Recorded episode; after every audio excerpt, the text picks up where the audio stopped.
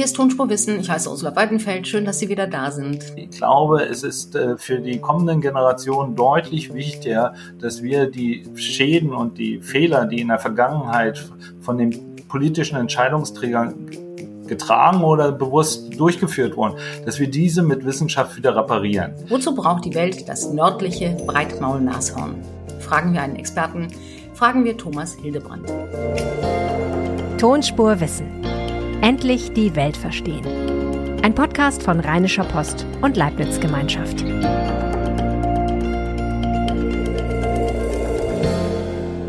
Dieser Podcast lebt von Abwechslung und wir haben hier schon über Affen gesprochen, über die Atombombe, über die Konjunktur und über alles Mögliche. Wenn Ihnen etwas fehlt, schreiben Sie uns eine Mail. Die Adresse ist tonspur-post.de. Wenn Sie sich allerdings lieber überraschen lassen wollen, freuen wir uns natürlich auch. Dann wäre es klasse, wenn Sie uns einfach abonnieren. Sie verpassen keine Folge und wir haben schöne Zahlen. Vom nördlichen Breitmaulnashorn leben noch genau zwei Tiere. Beides Weibchen, beide nicht mehr gebärfähig. Trotzdem meinen Experten, muss die zentralafrikanische Unterart dieses Nashorns nicht aussterben. Wenn man sich wirklich viel Mühe gibt, eine Menge gute Ideen hat und vor allem jeden Fortschritt nutzt, den die Reproduktionsmedizin in den letzten Jahren gemacht hat, dann muss das nördliche Breitmaulnashorn nicht aussterben. Darüber rede ich jetzt mit Thomas Hildebrand. Er leitet die Abteilung Reproduktionsmanagement am Leibniz-Institut für Zoo- und Wildtierforschung in Berlin und lehrt als Professor für Veterinärmedizin an der Freien Universität Berlin. Hallo, Herr Hildebrand. Hallo. Herr Hildebrand, wir reden heute über ein ausgesprochen seltenes Tier, über das nördliche Breitmaulnashorn. Das ist ähm, Ihr Forschungsgebiet. Davon gibt es nur noch zwei auf der Welt. Warum kümmern Sie sich um die? Ja, das ist äh, nicht so leicht in zwei Worten zu erzählen. Ähm, das nördliche Breitmaulnashorn ist eine Schlüsseltierart in einem sehr komplexen Ökosystem, nämlich in Zentralafrika oder dem Kongo-Becken. Und äh, diese Tierart, äh, es gibt noch Streite, ob sie sich um eine Unterart oder eigene Tierart handelt. Diese Kreaturen äh, waren bis zur Mitte der äh, 60er Jahre im 20. Äh, Jahrhundert äh, sehr zahlreich vertreten. Es gab äh, schätzungsweise ja, 10.000, 20.000 Tiere äh, und sie äh, spielten eine sehr wichtige ökologische Rolle in diesem äh, besonders fragilen System. Dann kam leider der Bürgerkrieg und die Tierarten wurden dann sehr massiv durch Wilderer, die daraus ihre Waffen finanziert haben, bejagt, äh, um das Horn nach Asien zu verkaufen. Und am Ende waren es äh, nur noch 20 Tiere, 15, 20 Tiere, die in einem Nationalpark in Garamba äh, übrig geblieben sind.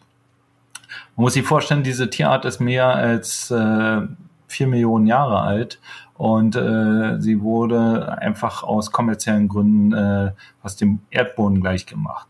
Dann gab es eine sehr intensive Rettungsaktion durch unsere auch Kooperationspartnerin äh, Cass Hillman Smith, die mit ihrem Mann äh, den Nationalpark von Garamba gemanagt hat und es geschafft hat, dass sich die Population langsam, aber stetig wiederholt hat. Äh, und dann gab es über 30 Tiere, viele von den Weibchen waren äh, trächtig. Und dann kam die zweite Welle mit der Lord Resistance Army und äh, dann äh, 2000 2008 musste die IUCN äh, erklären, dass das nördliche Breitmaulnashorn in der Wildbahn ausgestorben ist. Ähm, Lassen Sie uns gerade noch mal kurz sagen, das ist äh, im Kongo im Wesentlichen. Ja.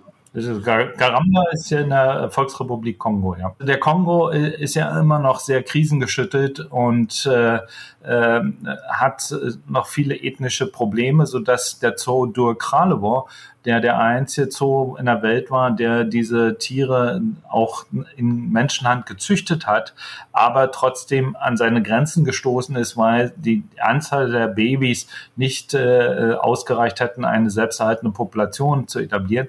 Der hat sich entschlossen, die Tiere zurück nach Afrika zu schicken, aber nicht also das war in Tschechien. Die, die, die, die letzten Tiere lebten in einem Zoo in Tschechien und die wurden dann nach Afrika zurückgebracht. Ähm, es gab zwei äh, Plätze äh, in der Welt, wo diese Tiere zuletzt noch vorhanden waren. Das war der äh, Safari Park in San Diego und äh, der äh, Zoo in Tschechien, äh, Dur Kralovo.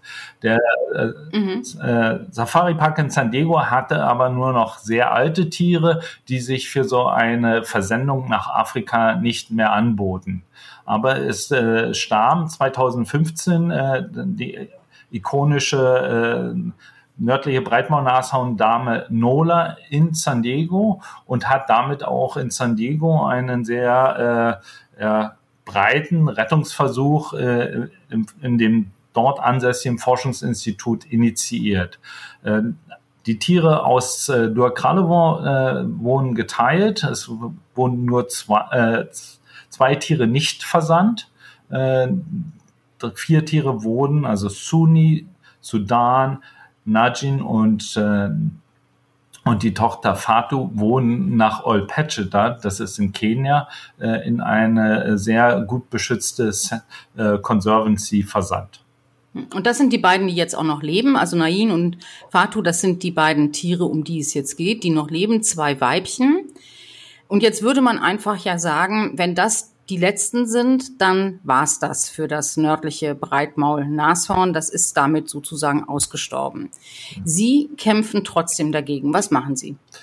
Ja, man muss sagen, äh, das, was Sie gerade äh, so kurz zusammengefasst haben, das war auch unsere Stimmung, als die Tiere nach äh, Kenia versandt wurden.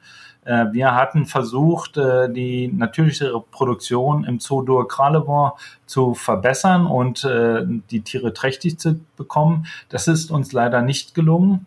Und äh, letztendlich ist der Genpool, der jetzt noch vorhanden ist, so minimal, dass es also illusorisch wäre, solch eine Art unter den Bedingungen, die wir damals hatten, retten zu wollen. Das heißt, die Tiere sind alle so miteinander verwandt, dass selbst wenn man jetzt, obwohl es nur noch zwei Weibchen gibt, es gibt, das ist das Geheimnis, es gibt noch eingefrorenes Sperma, wenn man sie jetzt trächtig bekommen würde, mhm. dann wären sie trotzdem so eng verwandt, dass man sich fragen müsste, ist es sinnvoll, darauf sozusagen die Hoffnung eines, äh, eines Wiederbelebungsversuchs aufzubauen?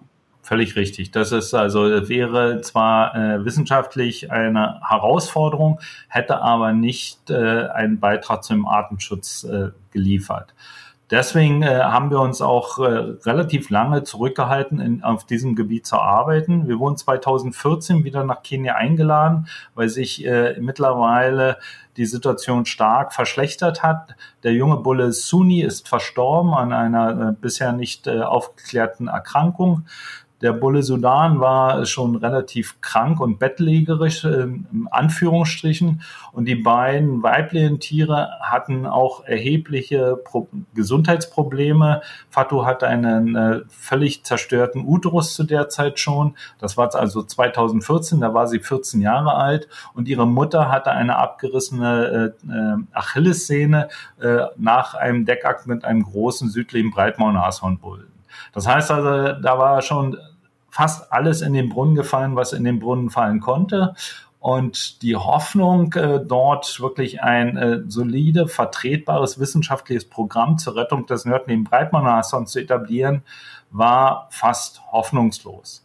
Aber dann haben wir uns mit den Experten aus San Diego und äh, 20 weiteren Experten überall aus der, aus, den, den, aus der Welt zusammengetan zu einem legendären Meeting. Ähm, das war, fand am 3. Dezember 2015 in Wien statt. Und auf diesem Meeting haben wir eine Strategie entwickelt, äh, die es dann plötzlich nicht mehr so hoffnungslos äh, erschienen ließ, äh, so eine Tierart in dieser schweren Krise zu retten. Und das war echt ein echtes Abenteuer, wenn ich das mal so sagen darf, weil es ja im Grunde jetzt um Begriffe geht und die werden wir jetzt auch diskutieren, die wir normalerweise eigentlich nur kennen von Menschen, von Frauen, von Paaren, die Schwierigkeiten haben, schwanger zu werden, die eben dann möglicherweise über künstliche Befruchtung reden, über Leihmutterschaft und ähnliches. Und genau das machen Sie jetzt und haben Sie getan für das nördliche Breitmaulnashorn. Worüber reden Sie und was machen Sie und wie weit sind Sie? Ja, wir haben äh, mittlerweile äh, basierend auf diesem äh, Meeting äh, drei Strategien entwickelt, die äh, man als äh, Blaupause auch für andere hochbedrohte Tierarten, Säugetierarten durchaus einsetzen kann. Wir verwenden die Eizellen, die die die gute Fatu noch produziert. Das sind gesunde Eizellen, obwohl ihre Reproduktionstracht äh, schon stark, äh, patho starke Pathologien aufweist, funktionieren die Eierstöcke sehr gut. Äh, wir ernten alle drei Monate bei ihr gesunde Eizellen ab, befruchten diese Eizellen mit Sperma, was wir vor 20, 30 Jahren schon verschiedensten Männern entnommen haben, darunter auch ein äh, nördlicher Breitmaul-Nashornbulle aus San Diego. Der würde jetzt nach seinem Tod äh, mehrfacher Vater. Wir haben mittlerweile 29 äh, hochwertige Blastozysten, also Embryonen, die man für den Embryotransfer einsetzen kann. Äh, wir sind im Augenblick aber noch äh, in der Phase, wo wir den Embryotransfer im Prinzipiellen als äh, Methode testen. Dafür verwenden wir südliche Breitmaul-Nashorn-Embryonen. Wenn das erreicht ist, dann werden wir sofort mit den nördlichen Breitmaul-Nashörnern in Leihmütter, in südliche Breitmaul-Nashörner mit dem Transferieren anfangen und hoffen, dass wir in den nächsten zwei, drei Jahren. Eine Trächtigkeit beim nördlichen Breitmaulnashorn dauert 16 Monate, dass wir in zwei, drei Jahren die ersten Kälber auf der Erde haben. So, jetzt lassen wir das nochmal, lassen wir das nochmal ganz kurz zusammenfassen. Wir haben zwei Nashornkühe der nördlichen Breitmaul-Nashornsorte. Äh, nee, Unterart ist das so. Äh, ja. Äh, und die können beide nicht mehr Mütter werden aus unterschiedlichen Gründen. Eine von denen produziert aber noch gesunde Eizellen. Diese Eizellen entnehmen sie alle drei Monate und befruchten sie mit Sperma, das sie vorher eingefroren haben und das eben von unterschiedlichen Vätern kommt. Das alles wird dann wieder eingefroren, weil sie im Moment noch testen, ob südliche Breitmaulnashörner in der Lage sind, wenn man ihnen Eizellen und Sperma entnimmt und das dann wieder zurücktransferiert, damit schwanger zu werden und glücklich eine glückliche Geburt eines südlichen Breitmaulnashorns äh, herbeizuführen. Woher wissen Sie denn eigentlich, dass das nördliche Breitmaulnashorn in einem südlichen Breitmaulnashorn glücklich heranwachsen wird, so dass es da auch eine gute Geburt haben kann? Ja, da gibt es einen sehr starken Indikator dafür. Es gab einen äh, Import eines nördlichen Breitmaul-Nashorn-Weibchens in den Zoo von Knowsley. Das ist in der Nähe von Liverpool. Und dieses nördliche Breitmaul-Nashorn hat sich mit einem südlichen Breitmaul-Nashorn-Mann vergnügt und daraus kam der einzige uns bekannte Hybride zur Welt. Das heißt also, die die Verträglichkeit dieser verschiedenen Chromosomen und der, der, Histo der Oberflächenantigene, äh, die für die Implantation eines Embryos sehr wichtig sind, scheinen doch kompatibel zu sein. Sie sehen zwar doch deutlich anders aus, äh, ist ein bisschen so, als ob man einen Esel mit einem äh, Pferd kreuzt, ähm, aber äh, wir wollen ja keine Nachkommen von dieser Kreuzung, sondern wir wollen die südlichen Breitmaulnashörner ja eigentlich nur als sogenannte Inkubatoren. Also als Leihmütter. Äh, als Leihmütter. Mhm. Wenn wir jetzt, nehmen wir mal an, all diese 29 Embryonen, die Sie schon haben, und nehmen wir mal an, da kommen noch fünf, sechs dazu in den nächsten Jahren. Wir reden wahrscheinlich über irgendwas um die 35, 40 Embryonen, mhm. um die es dann geht. Nehmen wir mal an, aus denen würden dann 15, 15 gesunde Kälber. Könnte man denn dann sagen, das ist eine gute Zahl, um weiterzumachen, weiter zu forschen und eben diese Unterart wirklich endgültig vom Aussterben zu bewahren? Das sind doch alles also, Geschwister dann. Das sind alles Geschwister, eng miteinander verwandt. Aber äh, dieser erste Schritt in dem Rettungspaket, also wirklich ein großes Paket, hat den ganz großen Vorteil, dass wir auch die soziale Vererbung, die ja bei so einem komplexen Tier wie dem nördlichen Breitmann-Nashorn eine große Rolle spielt, damit sichern. Wir haben doch die zwei letzten Nashörner, die nördliche Breitmaus-Nashorn-Sprache sprechen, die sich wie nördliche Breitmaus-Nashörner verhalten, die, die, die die Fressverhalten von, von äh, Nashörnern im hohen Gras, nämlich in Garamba und im zentralen Afrika, wächst ganz anderes Gras als in der Savanne von Süd, vom südlichen Afrika. All das können Sie die auf die Kleinen übertragen. Dann haben wir also so das soziale Wissen konserviert, haben wir keine Kaspar Hauser Babys erzeugt. Und dann kommt der zweite Schritt und auch der dritte, den ich Ihnen gleich noch erklären werde.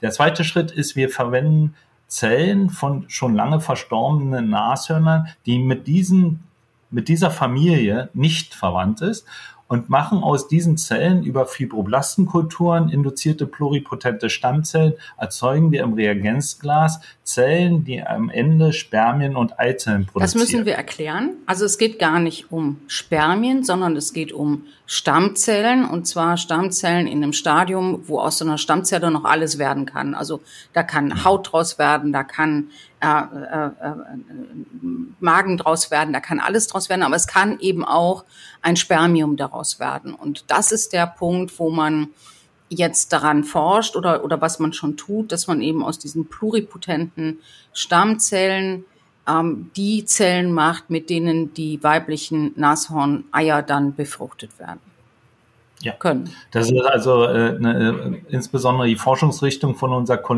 Kollegen in der Osaka Universität. Die haben dieses gesamte Paket schon bei der Maus äh, erfolgreich umgesetzt, haben lebende Nachkommen erzeugt, die sich dann natürlicherweise selber vermehrt haben. Das ist ein großer Schritt von der Maus zum Nashorn, aber wir konnten gerade vor kurzem äh, publizieren, dass wir die Vorläuferzellen, die Zellen, die äh, beim Embryo in die Gonaden, also in die Eierstöcke oder in die Hoden einwandern äh, und dann letztendlich die Spermien und Eizellen produzieren, diese Zellen haben wir erfolgreich herstellen können. Jetzt geht es dabei äh, um eine, die sogenannte gonadale Matrix. Das ist die Umgebung, in der diese Zellen dann sich wirklich in äh, Spermien und Eizellen produzierende Zellen umwandeln diese Matrix herzustellen. Das wird ein langer Weg sein. Wir rechnen zwei, vier Jahre. Ähm, aber letztendlich die Rettung einer Art äh, von so einer Größe, von so einer Komplexität äh, ist immer noch sehr sportlich, wenn wir das in zwei bis vier Jahren schaffen.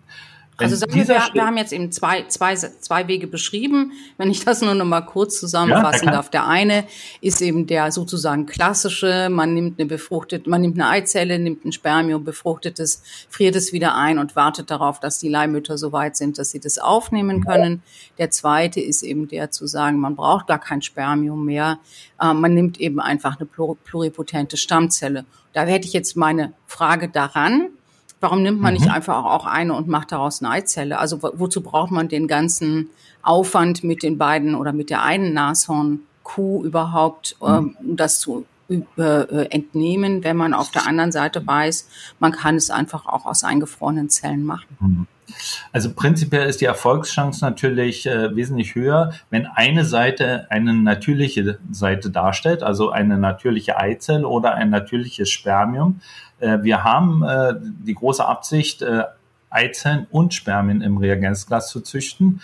Äh, das ist äh, die Forschungsrichtung, wo unser Kollege zum Beispiel auch am Max-Delbrück-Zentrum, Dr. Dieke, gemeinsam mit unseren japanischen Kollegen dran arbeitet. Das ist äh, eine große Herausforderung, erfordert sehr lange Inkubation und wird sich nicht heute oder morgen als erfolgreich erweisen. Aber ich denke, äh, der Fortschritt, der in der regenerativen Medizin heute schon zu verzeichnen ist, der ist als Motor für diese Art des neuen Artenschutzes äh, durchaus äh, sehr unterstützend. Und wir gehen davon aus, dass wir keine Fantasten sind, sondern dass dieses Ziel in absehbarer Zeit erreichbar sein wird. Jetzt haben wir zwei beschrieben, den klassischen äh, Embryonentransfer, den aus äh, Stammzellen. Was ist der dritte Weg, den Sie verfolgen? Der, der dritte Weg ist noch, äh, noch ein bisschen utopischer. Der äh, geht äh, zurück äh, in das, äh, das äh, Wissen, das Menschen über die Jahrtausende angesammelt haben in Form von Museen. Menschen haben die Angewohnheit, Dinge in Museen zu stecken. Und es gibt auch sehr viele Schädel, sehr viele Häute, sehr viele Teile von nördlichen Breitmaulnashörnern überall in den Museen verteilt. Sie sind teilweise 200, 300 Jahre alt, äh, wo sozusagen die ersten Tiere äh, erlegt wurden, um sie in museale Einrichtungen zu überführen. Wir haben jetzt den großen Plan, all dieses Material zu identifizieren hinsichtlich seiner genetischen Ausstattung und zu schauen, wie viele von diesen Übereinstimmungen oder Unterschieden mit dem Material, was wir als lebendes Material zur Verfügung haben, vorhanden ist. Und wenn dort signifikante Unterschiede sind, zum Beispiel, dass eine Allele überhaupt nicht, und da sind Genkombinationen, eine Genkombination überhaupt nicht in unserem lebenden Material vorhanden ist, kann man davon ausgehen, dass unsere Population genetisch nicht sehr robust ist. Die muss sich an neue Krankheiten, an Klimawandel anpassen, die muss sich an menschliche Aktivität anpassen. Und umso komplexer das die genetische Ausstattung ist, umso besser gelingt das. Und wir haben jetzt den Plan, also diese Allele zu identifizieren und diese dann mit CRISPR-Cas, also Gene Editing, wieder in Zellkulturen zu überführen, um letztendlich daraus äh, Gen modifizierte Objekte mit in das Zuchtprogramm einzubauen. Also lassen Sie das auch nochmal äh, vielleicht in meinen Worten ausdrücken und Sie sagen, ob es stimmt ja. oder nicht. Sie gehen also ins Museum, nehmen da ein 200 Jahre altes Nashorn-Artefakt, also ein Kopf oder was auch immer, entnehmen daraus Zellen, versuchen diese Zellen wieder lebendig zu machen, also zum Leben zu erwecken. Nee, das ist nicht, nee, wir entnehmen nur die DNA. Sie entnehmen, entnehmen die DNA, gucken, was an der DNA interessant ist für heutige Populationen, schneiden das raus und eben CRISPR-Cas ist diese revolutionäre Genschere, mit der man einfach einzelne Teile aus der DNA ausschneiden kann und in eine andere, in einen anderen DNA-Strang verpflanzen kann und hätten dann am Ende, wenn sie das eben in diese pluripotenten Stammzellen reintun, ein hm. Nashorn-Genom, das wesentlich widerstandsfähiger sein könnte als das, was wir heute haben. Genau. Wir werden auch äh, in die, bei diesem Vorgang insbesondere auf äh, alte Individuen äh, äh fokussieren, weil äh, wir davon ausgehen, dass dort äh, die Natur sehr gut geprüft hat, dass dieses Tier sehr alt wurde äh, und eigentlich dann nur einen unnatürlichen Tod äh, zum Opfer viel weiß abgeschossen wurde. Also das ist unser Filter. Es gibt natürlich auch Allele, die nicht immer optimal sind. Äh, deswegen äh, würden wir vorrangig auf alte Tiere äh, fokussieren und nicht Jungtiere, die durchaus äh, an einer Erkrankung, an einer genetischen Krankung äh, verstorben sind. So, jetzt müssen wir mal einen Strich unter diese Nashörner machen und fragen, warum macht man das? Das hört sich super aufwendig an, super teuer, super riskant, wahnsinnig langwierig und man macht es, um nördliche Breitmaulnashörner zu erhalten, wenn man auf der anderen Seite südliche Breitmaul-Nashörner hat, die dasselbe können, die vielleicht auch dieselbe Funktion für ein Biotop haben, warum tut man das? Prinzipiell muss ich Ihnen erstmal widersprechen. Südliche Breitmaul-Nashörner können nördliche Breitmaul-Nashörner nicht ersetzen. Sie sind, haben einen anderen Bauplan. Sie sind mehr als 200.000 Jahre voneinander durch das Rift Valley getrennt. Und wir wissen, dass die Spezifikation, also die Artenbildung in wesentlich kürzerer Zeit äh, bei anderen Arten funktioniert hat.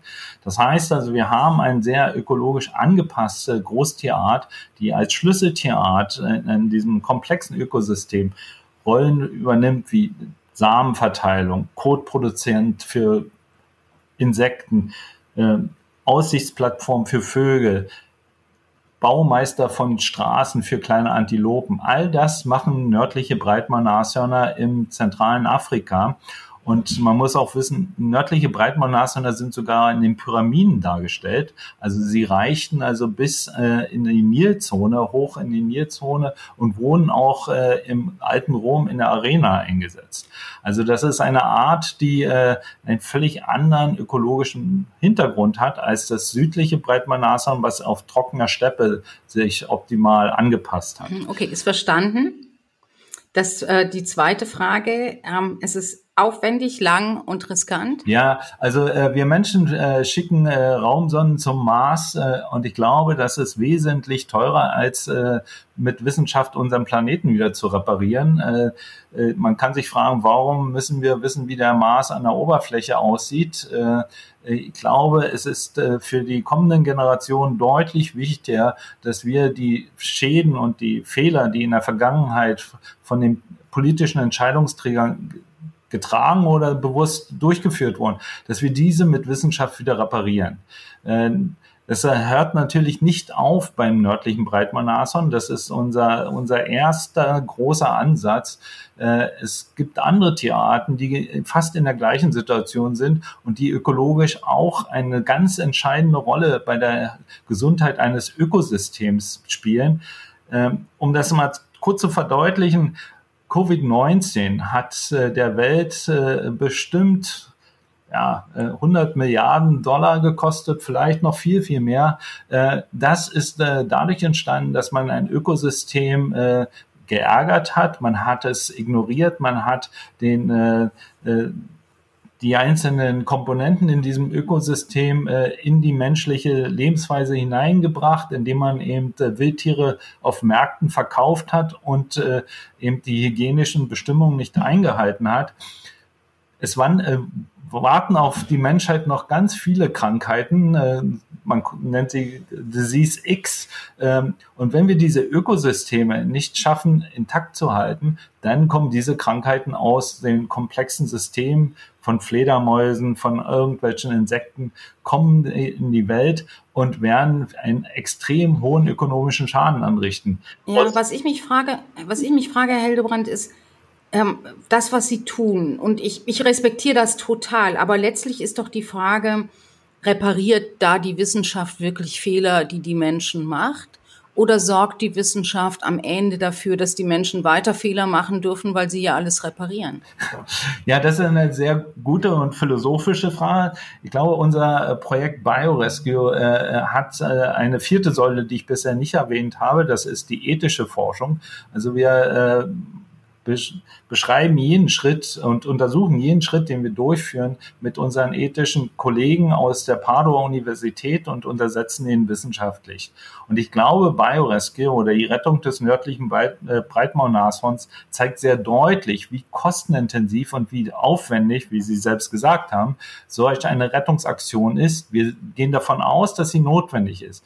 Aber es sollte ein Warnzeichen für politische Entscheidungsträger sein, dass man mit diesem Geld ja viel lieber hätten Schulen bauen können oder Kinder ernähren können. Aber im Augenblick ist eben das nördliche Breitmaul-Nashorn kurz vor dem Aussterben und wir werden äh, den Effekt in diesem Ökosystem nicht heute und nicht morgen sehen, aber wir werden ihn in 100 Jahren sehen. Dann werden einige Bäume, einige Pflanzen nicht mehr da sein, weil nördliche Breitmaulnashörner die Samen nicht verteilen. Es werden kleine Antilopen aussterben, weil sie nicht mehr vor den äh, Löwen oder Leoparden wegrennen können, weil die Avenues fehlen, die die Nashörner gebaut haben. Das heißt, wir haben den sogenannten Vortex-Effekt, äh, der letztendlich ein Ökosystem auch kollabieren lassen kann. Und wenn das passiert, dann wir haben aus dem äh, Ökosystem schon HIV bekommen, wir haben schon Ebola bekommen, da kommt noch ganz viel anderes aus dieser doch bisher völlig unbekannten Welt für uns. Und deswegen denken wir als Wissenschaftler, ist es unsere Pflicht, mit neuen Methoden, die uns jetzt zur Verfügung stehen, diesen Fehler, nämlich die Ausrottung des nördlichen Breitmaul-Nashorns, wieder zurückzuschrauben.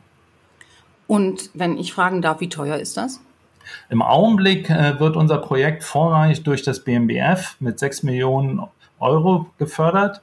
Äh, das also BMBF ist das Wissenschaftsministerium, das Bundeswissenschaftsministerium. Ja, Verzeihung, ja. Ja, ja, äh, ja äh, es ist eine, wir haben die erste Förderperiode, das waren drei Jahre, haben wir vier Millionen bekommen gemeinsam mit dem Max-Delbrück-Zentrum, äh, die an den Stammzellen forschen. Und äh, die Ergebnisse, die wir in diesen ersten drei Jahren abgeliefert haben, waren so überzeugend und so unerwartet gut, dass es auch eine zweite Förderperiode, die nicht häufig äh, stattfindet, gab.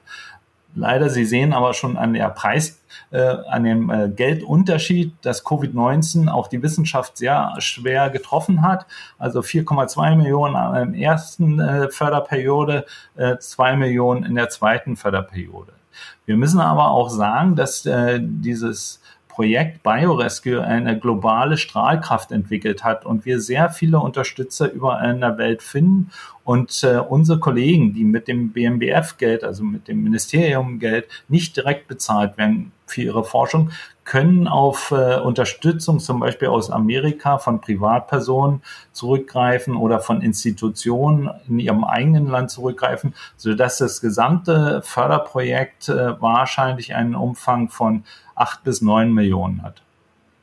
Und wahrscheinlich auch die Hoffnung mit sich trägt, dass man das, was man mit dem nördlichen Breitmaulnashorn am Ende möglicherweise erfolgreich getan hat, auch mit Tigern tun kann, mit Pandabären hm. oder mit anderen Tieren, die vom Aussterben bedroht sind. Ja, wir, wir sind in sehr enger äh, Kooperation mit der indonesischen Regierung. Ähm, das ist äh, nicht verwunderlich, weil Indonesien über eine der größten Biodiversitätsschatztruhen der Welt verfügt, aber viele von diesen äh, sehr einzigartigen Tierarten kurz vorm Aussterben stehen. Dazu gehört das Java-Nashorn, davon gibt es noch circa 60. Dazu gehört das Sumatra-Nashorn, da sind die Zahlen äh, noch unklarer, es sind vielleicht 50, 30. Äh, es gibt äh, den Sumatra-Tiger, äh, der ebenfalls nur auf Sumatra noch vorkommt.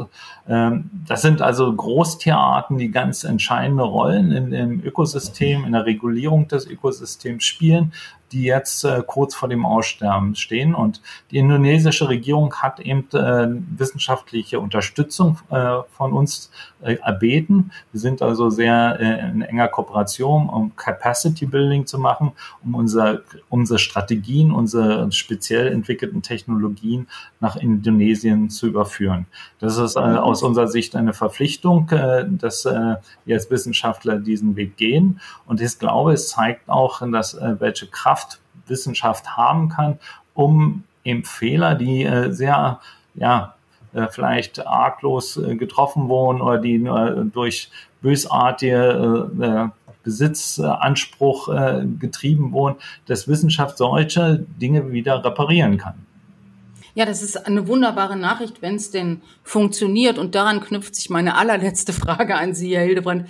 Wenn wir sehen, was für riesige Fortschritte im Moment gemacht werden, gerade bei der Reproduktionsmedizin und gerade eben bei der Frage, wie man mit Stammzellen, wie man möglicherweise mit beschädigten Genen umgeht, wie man das alles reparieren kann, da könnte man doch auch sagen, Mensch, Herr Hildebrand, Sie haben jetzt 28 Embryonen, vielleicht haben Sie in fünf Jahren 35 oder 40 friere das alles ein und warte einfach 10 oder 15 Jahre, bis die Wissenschaft wirklich so weit ist, dass man weiß, dass man es kann und dass diese Transfers entweder funktionieren oder dass man die gar nicht mehr braucht.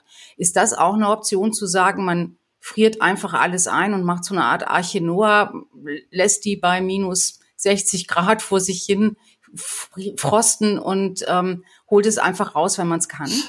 Das ist äh, absolut äh, richtig, was Sie sagen. Genau das machen wir hier in meiner Abteilung. Wir produzieren jeden Tag ungefähr von einer bis zwei Tierarten Fibroblastenkulturen, die wir im flüssigen Stickstoff bei minus 196 Grad einlagern. Und äh, dieses ist eine Art äh, wir nennen das Bioinsurance, also eine, eine Rückversicherung für die Natur. Äh, das sind meist äh, von Tierarten, die nicht in dieser Krise äh, sich befinden, wie wir das beim nördlichen Breitmaulnashorn haben. Aber beim nördlichen Breitmaulnashorn kann ich Ihnen da nicht zustimmen, weil wir eben diese soziale Komponente haben. Die würden wir verlieren ich weiß nicht. Also man braucht die beiden lebenden Tiere, damit die den kleinen Tieren beibringen, wie es geht. Man kann also vielleicht, äh, können sich an die Berichte von Kaspar Hauser noch erinnern. Das ähnliches äh, Kind wurde auch in Frankreich in, in den Wäldern gefunden. Diese Menschen sind zwar Menschen, genetisch und physiologisch, aber sie können sich überhaupt nicht als Menschen verhalten. Sie haben diesen gesamten diese gesamte Komponente der sozialen Vererbung nicht mitbekommen. Und das bedeutet, sie erzeugen ein Neutrum, was in keinster Weise äh, ausgewildert werden kann, weil äh, sie wissen gar nicht, wie man sich verhält. Und deswegen ist es uns so wichtig, äh, diesen ersten Schritt den so schnell wie möglich zu realisieren, damit dieser Transfer zwischen den beiden Tieren stattfinden kann. Danach äh, bin ich vielleicht sogar in der Rente und danach äh, können dann andere äh, Generationen äh, das weiter vorantreiben. Aber ich glaube, es ist sehr, sehr wichtig, dass wir jetzt mit Hochdruck an dieser Umsetzung arbeiten. Herr Hildebrand, vielen Dank. Das war total spannend. Dankeschön. Bitte. Ich hoffe, Sie fanden das genauso interessant wie ich.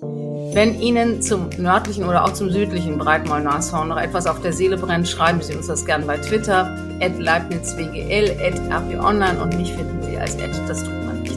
Danke fürs Zuhören und bis zur nächsten Woche. Tschüss.